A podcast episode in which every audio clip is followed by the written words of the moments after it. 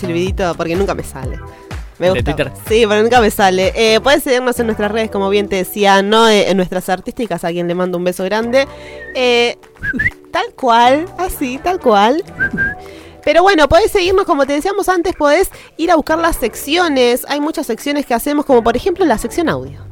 Eso sí, la, sección de audio que... bloque de audios. Te mostramos lo que tenés que escuchar, lo que necesitas escuchar. Este bueno, no sé, no sé si yo sería tan dictatorial lo que tenés que escuchar. Lo que tenés que escuchar. Bueno. Esto lo tenés que escuchar sí o sí. Bajamos línea. Bajamos línea. Acá es así. Tal cual. Le, damos ahí el pase a los primeros audios del señor Renzo. Claro que sí, bueno, eh, traigo como solemos eh, hacer, digamos, si nos venían escuchando también el año pasado, esta cosa que por momentos eh, desde este espacio brindamos un, un, pequeño homenaje a veces, o tratamos de hacerlo, ¿no? Porque el día lunes falleció una cantante pionera del rock nacional, María José Cantilo. Y bueno, em, como que empecé a buscar información, data, porque me llamó la atención esto de que sea una, artista eh, de las pioneras, de los 70, 80 más o menos.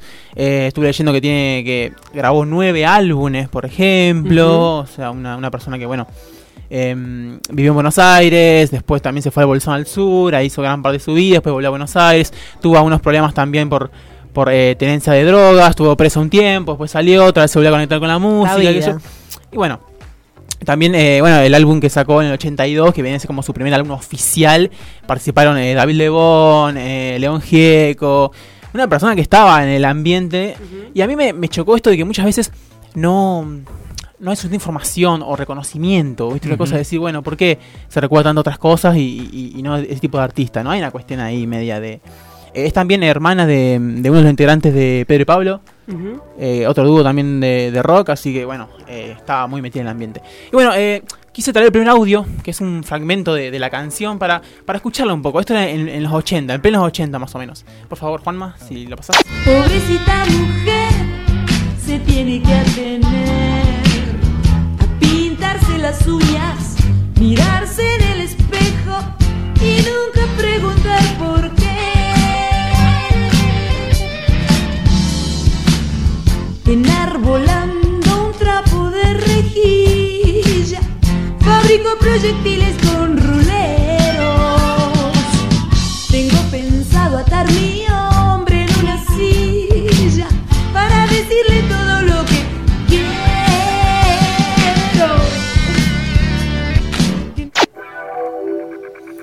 he pasado un poquito de, de una de sus canciones, ¿no?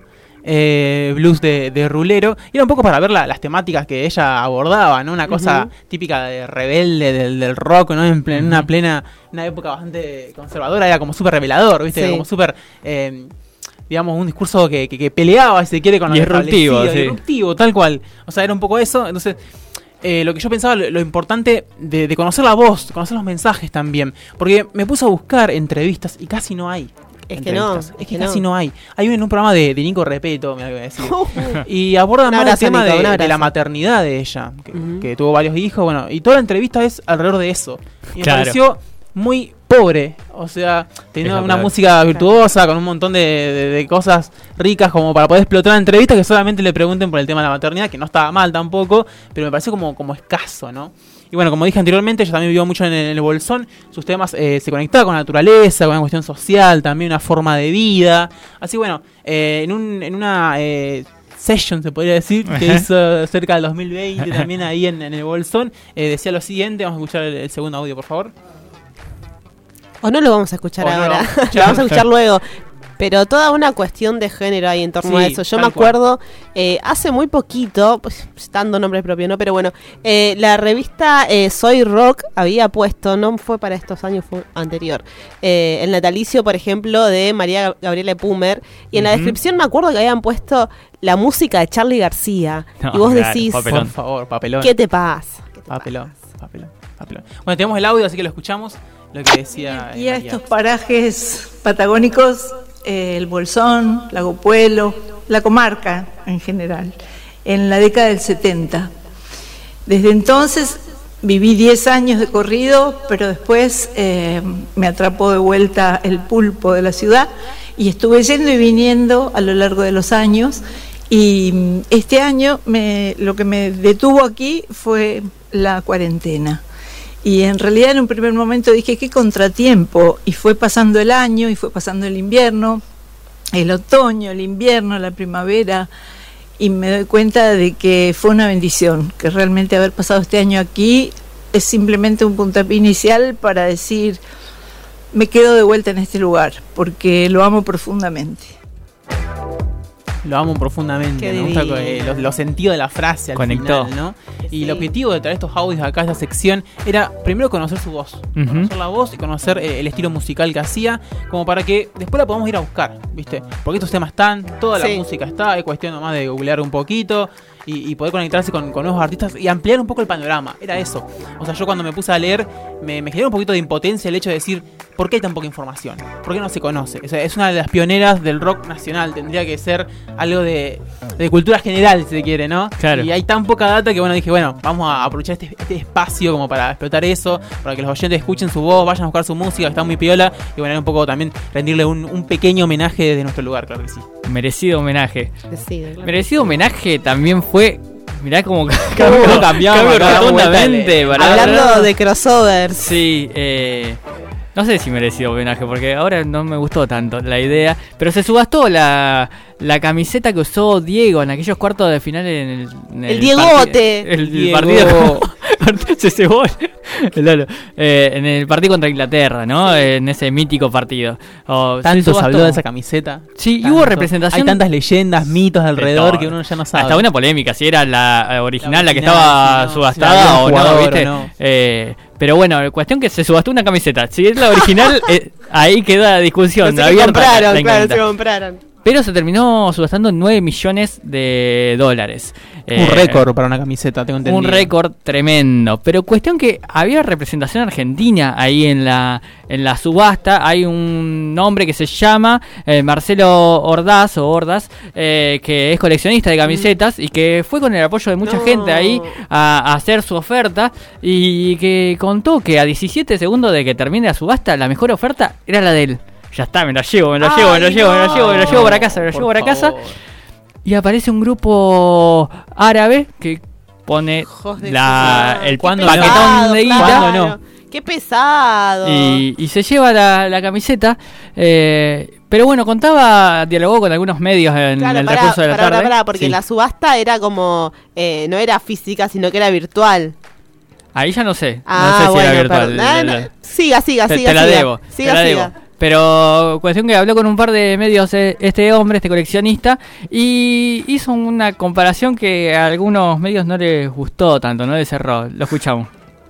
Bueno, como te decía, para nosotros, y digo perdón si, si se ofende a alguien, pero este, este era el sable sanmartiniano del siglo XX para los argentinos. Este, y lo digo con mucho respeto porque este hombre que vistió esa camiseta fue el argentino que en un tiempo y espacio nos hizo los hombres más felices del mundo. Nadie, nadie en los 212 años de nuestra hermosa patria nos hizo más felices en un tiempo y espacio que Diego Armando Maradona. Señor Ordaz, le queremos agradecer mucho, entendemos la emoción que a veces... No, no, no. Me gusta porque quería dejar hasta el final el audio porque entendemos la emoción, que es mentira, dice. Bueno, le tiró, ¿viste? Bueno, salió de ahí ya, viste, corte como bueno. Lo descartó. Vamos, títulos. Lo descartó. Es que fue eso, es que fue eso. Así que ahí la comparación del Sale Martiniano. Cada cual. Ahora, eh, bueno. si la sienta así, no la sienta así. No, no, acá no, estamos para juzgar a nadie, no estamos para juzgar a nadie. Pero hablando de la historia, eh, me voy a saltear un par. ¿Cómo está mechando? Sí, me voy a saltear un par de audios. Voy a ir a, Esmeralda Mitre eh, para seguir conectando ahí con, con la historia. a Esmeralda hay un tramo. Sí, sí. Eh, Pobre San Martín que lo comparé con Mitre encima. Sí, sí, mal. Pero bueno, Esmeralda Mitre que está ahora ahí con, roles de conducción en La Nación. Está en la mesa grande, en la mesa chica. La mesa chica. Y tuvo un encuentro con uno de los periodistas del grupo y sucedió lo siguiente. ¿Crees que dentro del diario hay mucha gente que te odia? Sí, me pasó toda la vida, porque no me va a pasar ahora? ¿Te cruzaste con Leuco? Y le dijiste, voy a ser tu jefa? Yo estaba en recital de un amigo y me pidieron una foto y mm, yo digo, no, hagamos todos la foto y él dice, bueno, ahora que, ahora que somos socios Y yo le dije, no, perdón, yo soy tu jefa, le dije. ¿Y él cómo reacciona? No, casi muere. no, casi se muere, dice. Business Woman diría. Nati Peluso. Claro que sí. A- a- yo estoy medio en contra de la romantización que se está haciendo de la figura de Esmeralda Mitre en Sí, general. bueno, pero es, es jocosa, es jocosa. Es y- jocosa porque viene del ámbito y sabe de, pegar. de los chimentos, digamos. Claro, viene de, sí. de ese ámbito y nada. Filosa. Ah, el sueño de mucha gente de ubicar a Leuco. ¿Qué quieres que te diga? el sueño de mucha gente de ubicar a Leuco. Eh, no me sé gusta si- ver su cara No igual. no sé si la voy a sí. comparar con San Martín. No, si no, por eso. favor. A ese punto Por no. favor. Con Mitre, claro. Mitre, claro. Eh, pero bueno, no sé si tenemos tiempo de oro para alguno más. A o... ver, uno más pequeño podemos. más entra. Uno más. Y bueno, vamos a No escuchar a, a uno de los discursos eh, más resonantes, creo yo, de- del último tiempo. Estamos hablando del del escritor Guillermo Sacomano en la Feria del Libro de Buenos Aires. Eh, vamos a escuchar el primero de los audios que, que por suerte se compartió mucho. La feria siempre me generó tensión. Y no solo porque uno se topa con un injuriante pabellón Martínez de Oz que homenajea al esclavista y saqueador de tierra. Esperen que falta. Que homenajea al esclavista y saqueador de tierras indígenas, antepasado del tristemente célebre economista de la última dictadura. Decir feria implica comercio. Esta es una feria de la industria y no de la cultura, aunque se adjudique este rol.